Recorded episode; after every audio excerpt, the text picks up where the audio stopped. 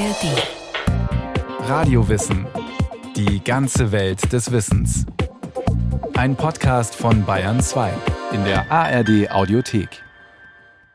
Die Literatur hat den Menschen in Polen immer Hoffnung und Halt gegeben, in allen Epochen ihrer oft tragischen Geschichte. Als ihr Land geteilt wurde und von der Landkarte verschwand, waren es die Literatinnen und Schriftsteller, die die polnische Identität und Sprache bewahrt haben. Bis heute sind sie eine moralische Autorität, das sozialpolitische Gewissen in Polen.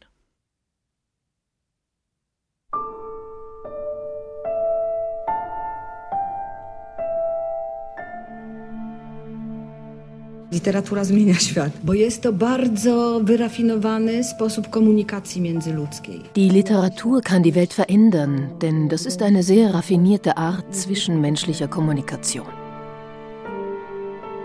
Olga Tokarczuk, polnische Literaturnobelpreisträgerin von 2018, ist die bisher letzte und jüngste polnische Literaturnobellistin.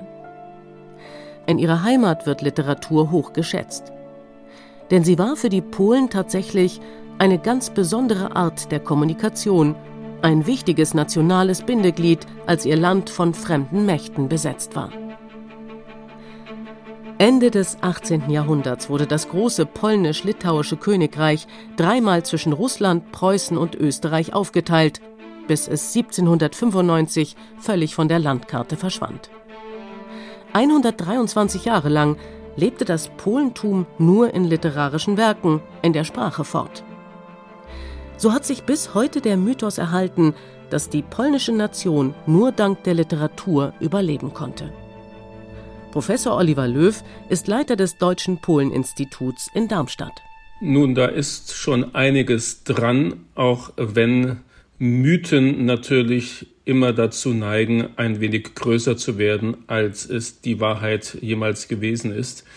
Aber Literatur war in einer Zeit, als es keinen polnischen Staat gab, als es so gut wie keine zentralen polnischen Institutionen gab, da war Literatur eine Möglichkeit, über die Grenzen der Teilungsmächte hinweg, die Polen untereinander aufgeteilt hatten, miteinander zu kommunizieren und sie erlaubte es auch ein wenig gegen die Realität anzuschreiben, nämlich gegen eine Realität, in der es eben Polen nicht gab, sondern Polen unter Fremdherrschaft stand.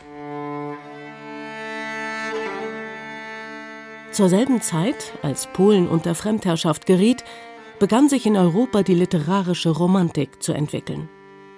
Diese zeitlich parallel ablaufenden Ereignisse hatten enormen Einfluss auf die Epoche der polnischsprachigen Literatur, die die nationale Identität bis heute prägt, die polnische Romantik. Als ihre herausragenden Vertreter gelten die drei Nationaldichter Adam Mickiewicz, Juliusz Słowacki und Sigmund Krasinski, auch die drei Barden genannt.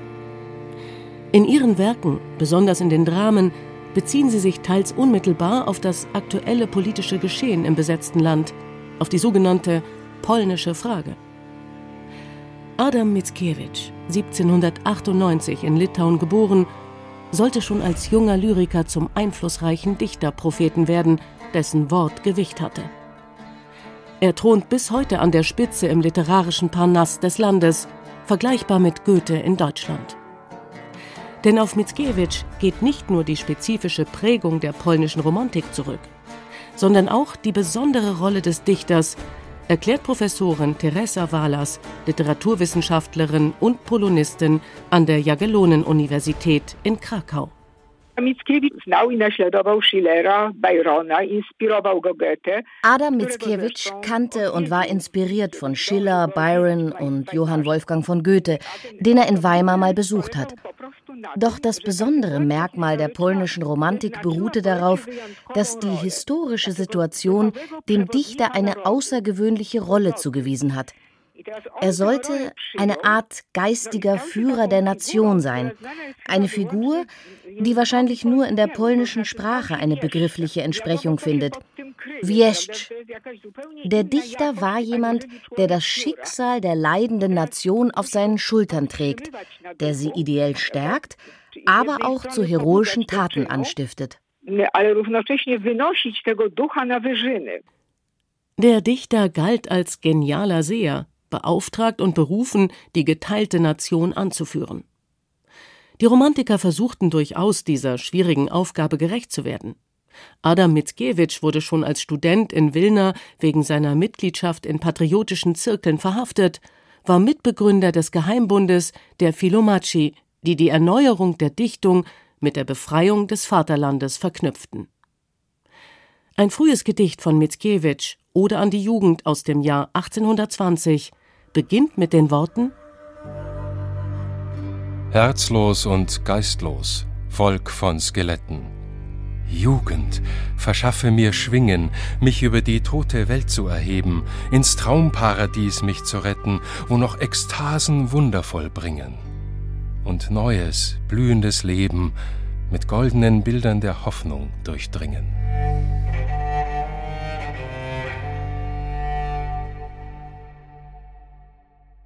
Von der zaristischen Zensur verboten, fehlt dieses Gedicht in Adam Mickiewicz erstem Lyrikband Balladen und Romanzen. Seine Publikation 1822 gilt als symbolischer Beginn der polnischen Romantik, die ihre spezifische Ausprägung erst langsam entwickeln sollte, den polnischen Messianismus. Diese philosophisch-religiöse Strömung beruht auf der leidvollen Erfahrung einer ganzen Nation erklärt die Literaturwissenschaftlerin Teresa Walas.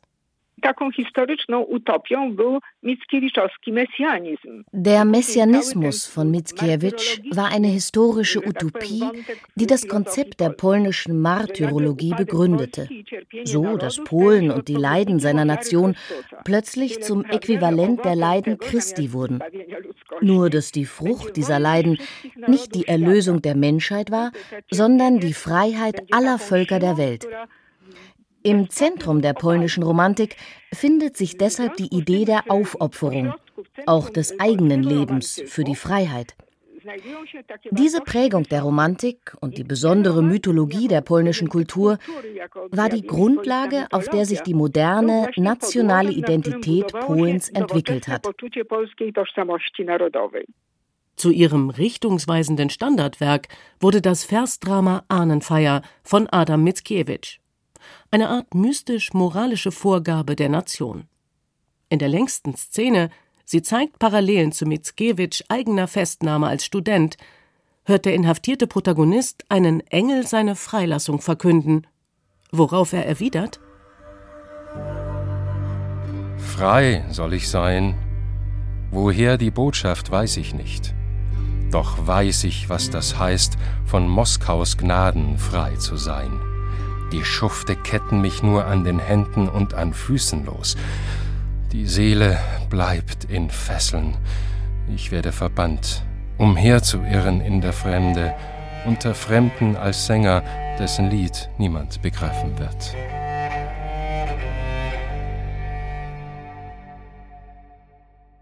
Adam Mickiewicz beklagt im Schicksal des Dichters, dessen Lied unter Fremden niemand begreifen wird, sein eigenes Schicksal.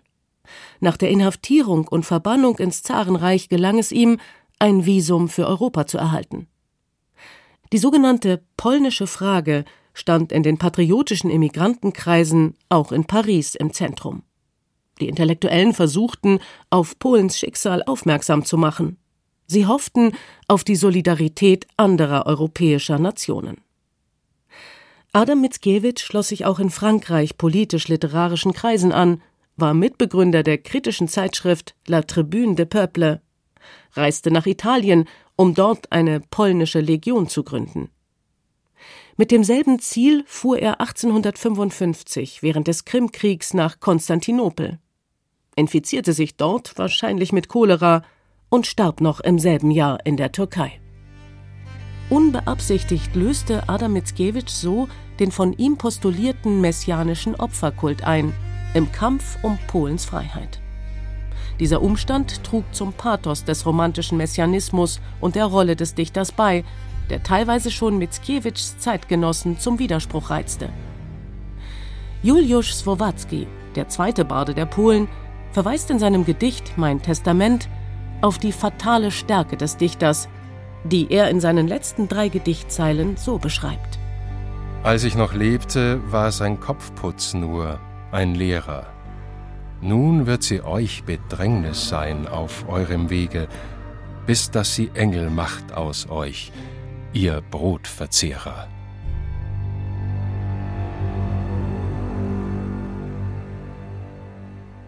Mit dem romantisch-messianischen Erbe müssen sich alle nachfolgenden Generationen polnischer Literaten und Dichter auseinandersetzen.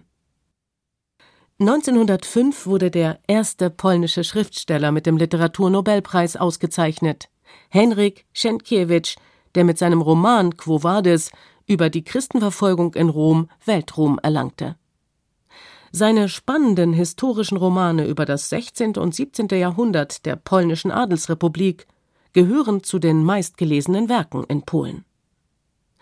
Der zweite Literaturnobelpreis für Polen ging 1924 an Władysław Fremund für seinen Roman Die Bauern über den harten Alltag in einem polnischen Dorf unter russischer Besatzung. Damals war Polen seit 1918 nach 123 Jahren wieder frei. Doch die kurze Zeit seiner Selbstbestimmung wurde jäh mit dem Ausbruch des Zweiten Weltkriegs und dem Einmarsch der Nazis wieder beendet.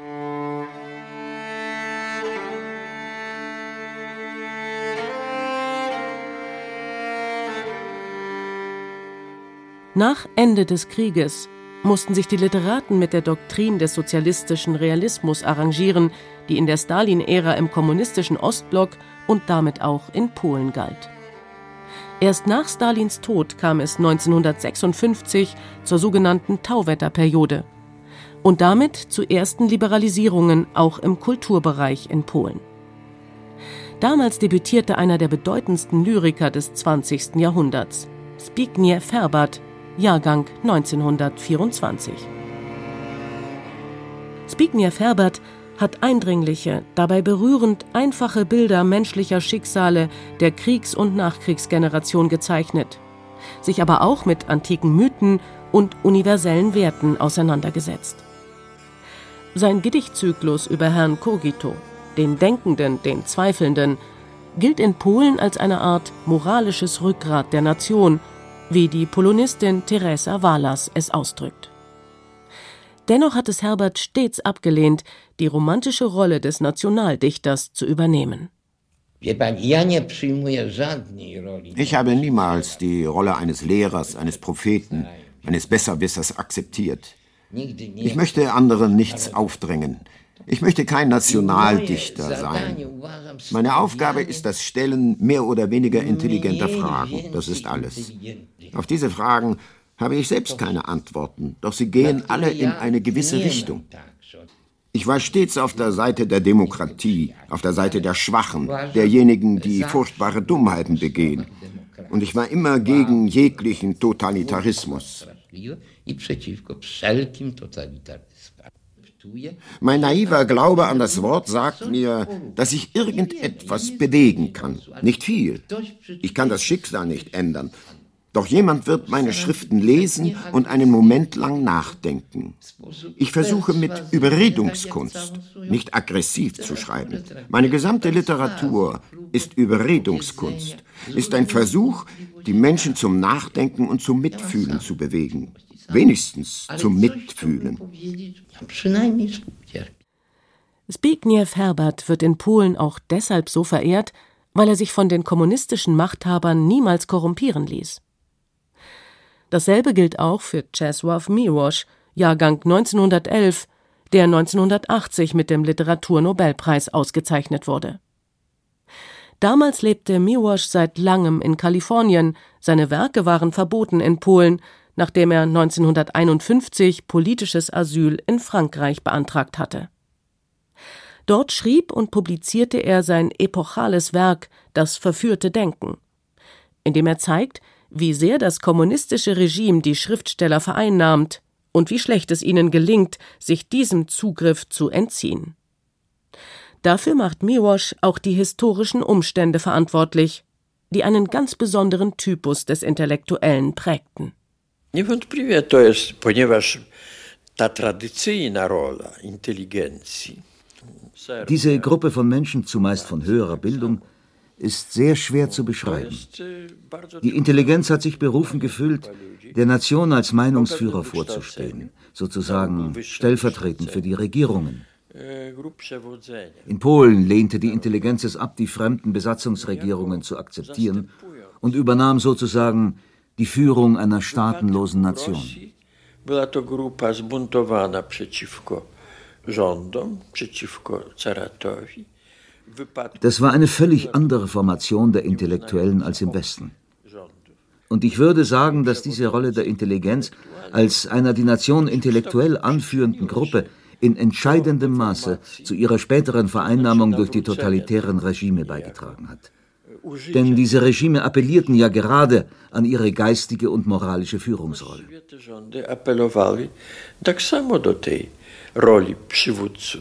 umysłowych, moralnych. Paris wurde auch im 20. Jahrhundert zum intellektuellen Zentrum der Exilliteraten. In Polen verboten, publizierten sie ihre Werke in der bedeutenden Exilzeitschrift Kultura. Sie wurde zur freien polnischen Stimme im Kalten Krieg, zur unzensierten Botschaft namhafter Schriftstellerinnen und Dichter, die zur Elite polnischer Literatur gehören. Ihre Publikationen wurden auf abenteuerliche Weise nach Polen geschmuggelt, erinnert sich Teresa Walas. Ich bekam damals Pakete mit Waschpulver, in dem so winzige Miniaturen der Pariser Kultura versteckt waren. Die großen Klassiker konnten die Zensoren allerdings nicht verbieten. Doch sie überwachten ihre Interpretationen und Inszenierungen, besonders wenn darin Kritik an den russischen Besatzern im geteilten Polen geübt wurde, wie in Adam Mickiewiczs Ahnenfeier. Das Publikumsinteresse war dementsprechend lebhaft. So haben die Behörden die Theateraufführung verboten.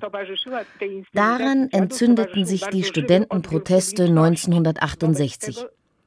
Sie hatten in Polen also eine ganz andere Motivation als im Westen. Die Studenten forderten damals die Freiheit, offen über ihre nationale Situation zu sprechen.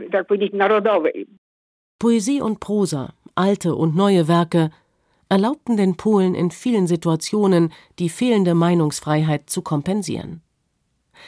Während des Kampfes der unabhängigen Gewerkschaft Solidarność in den 1980er Jahren, während des Streiks auf der Danziger Leninwerft, hingen Zitate der beiden Nationaldichter Adam Mickiewicz und Juliusz Słowacki in riesigen Lettern vor und hinter den Werfttoren. Dann, nach dem Sturz des kommunistischen Regimes 1989, war die Literatur im demokratischen Polen endlich von ideologisch-politischen Aufgaben befreit. Es schien, dass vor allem die Prosaiker ihre neue Freiheit in allen möglichen aktuellen und bis dahin tabuisierten Themenbereichen auskosten wollten, Formen und Stilvorgaben sprengten. 1996 wurde die Krakauer Dichterin Wisława Szymborska mit dem Literaturnobelpreis ausgezeichnet. Ihre wunderbar zugängliche Poesie, ihre feine Ironie meiden Pathos und tragische Pose. Wie in ihrem Gedicht Landschaft mit Sandkorn widmet sie sich oft dem scheinbar Alltäglichen, Unspektakulären.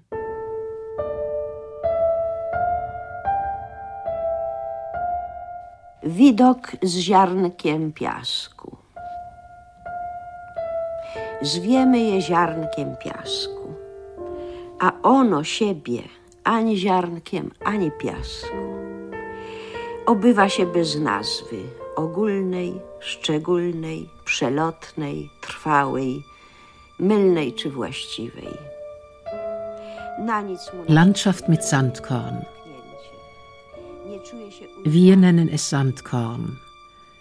Es selbst aber nennt sich weder Sand noch Korn. Es kommt ohne den allgemeinen, besonderen, vorübergehenden, ständigen, vermeintlichen oder eigentlichen Namen aus. Wisława Szymborska, Jahrgang 1923, hat es stets vermieden, sich als Lyrikerin zu aktuellen Themen zu äußern. Sie habe kein politisches Temperament, betonte die Krakauerin. Ganz anders Olga Tokarczuk die polnische Literaturnobelpreisträgerin von 2018. Besonders erwähnt hat die Schwedische Akademie ihr monumentales siebenbändiges Werk Die Jakobsbücher. Die Autorin dekonstruiert darin das Narrativ von einem homogenen, katholischen Polen, zeigt die ethnische, sprachliche und religiöse Vielfalt, die die polnische Adelsrepublik des 17. Jahrhunderts prägte. Wir haben uns die Geschichte Polens als ein besonders tolerantes, offenes Land erdacht, als ein Land, das seine Minderheiten niemals schlecht behandelte. Jetzt sollten wir uns unsere Geschichte nochmal anschauen und sie ein wenig umschreiben, ohne all die schlimmen Sachen, die wir auch gemacht haben, zu verstecken. Olga Tokarczuk zeigt, dass die Minderheiten in Polen keineswegs stets tolerant behandelt wurden. In diesem Zusammenhang bezeichnete sie ihre Landsleute als Sklavenhalter und Judenmörder. Die Empörung war groß. Tokarczuk musste einen Shitstorm samt Morddrohungen über sich ergehen lassen, ließ sich den Mund aber nicht verbieten. Einerseits kratzt sie vehement an der Rolle des romantischen Nationaldichters und seiner mythischen Aura. Andererseits reiht sie sich ein in die Tradition der literarischen Intellektuellen, die sich gesellschaftspolitisch einmischen, zu aktuellen Themen Stellung nehmen. Alles ist politisch, hat Olga Tokarczuk wiederholt geäußert. Alles ist politisch, heißt es auch in Wisława Szymborskas Gedicht Kinder der Zeit.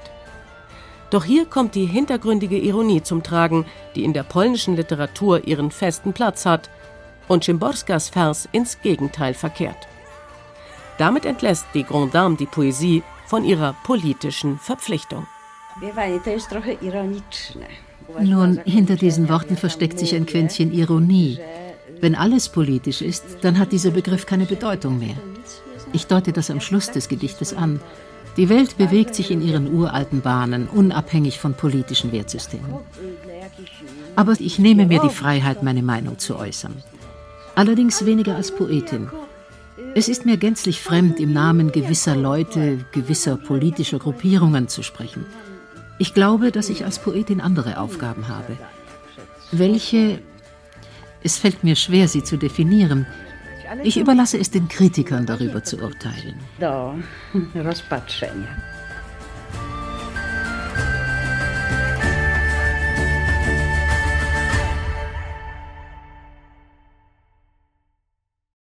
Dagmara Dzierżan über die Rolle der Literatur in Polen. Wenn Sie auch einen echten Provokateur der polnischen Literatur kennenlernen wollen, empfehlen wir Ihnen die Radiowissen-Folge Witold Gombrowicz, Lachen, das im Hals stecken bleibt. Zu finden in der ARD Audiothek und überall, wo es Podcasts gibt. Den Link haben wir auch in die Shownotes gesetzt.